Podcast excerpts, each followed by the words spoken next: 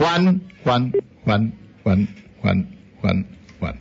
Se cortó con Hola, Juan. hola. Ahora sí, ahí, estamos, ahora sí. No, eh, Pancho, me encuentro en Chaco y Lastra. Aquí se encuentra el Monumento a la Memoria. Eh, estoy con la subsecretaria de Derechos Humanos, Alicia Comedi, porque va a haber un acto en algunos minutos aquí.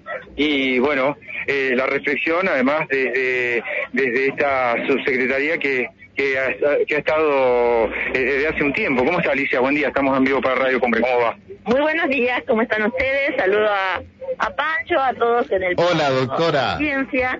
Y Hol- sí, efectivamente, 46 años, hoy eh, conmemoramos de aquella instauración de una dictadura cívico-militar, con algunas particularidades este año y que tiene que ver con eh, lo que fue la séptima etapa de, de los juicios, que ya hoy tenemos verdaderamente eh, sentencias y condenas eh, a quienes fueron los, los responsables en, nuestra región y bueno, llevando adelante todas las ac- actividades de, de homenaje y conmemoración que no solamente están establecidos por ley, sino como reconocimiento también a todas las organizaciones de madres, abuelas, APDH que han tenido una presencia tan importante en la región.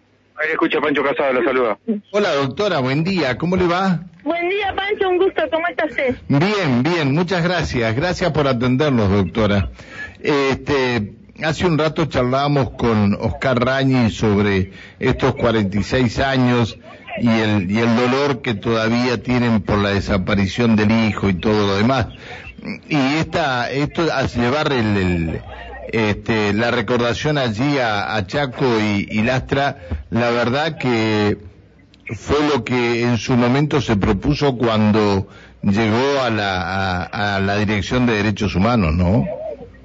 Sí, efectivamente, obviamente, y sobre todo los familiares más directos, el dolor nos va a acompañar toda, toda la vida y más.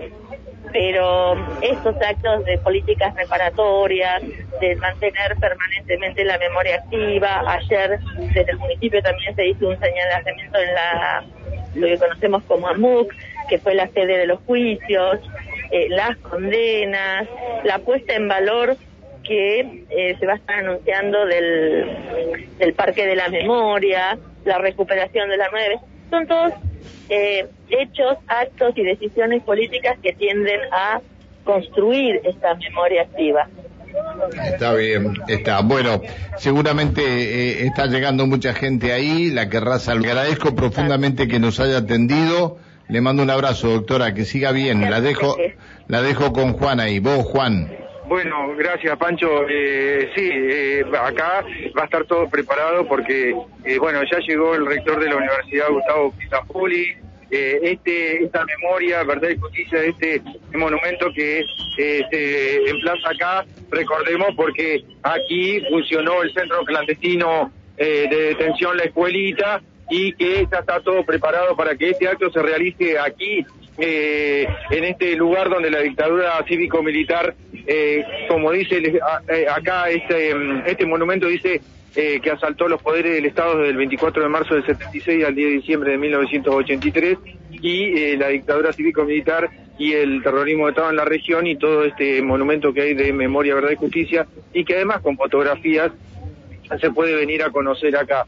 Va a estar el acto y creemos que acá va a estar en minutos el gobernador Omar Gutiérrez y también el intendente Mariano Gallo. Bien, gracias, Juan. Que sigas bien. Hasta luego. Hasta luego.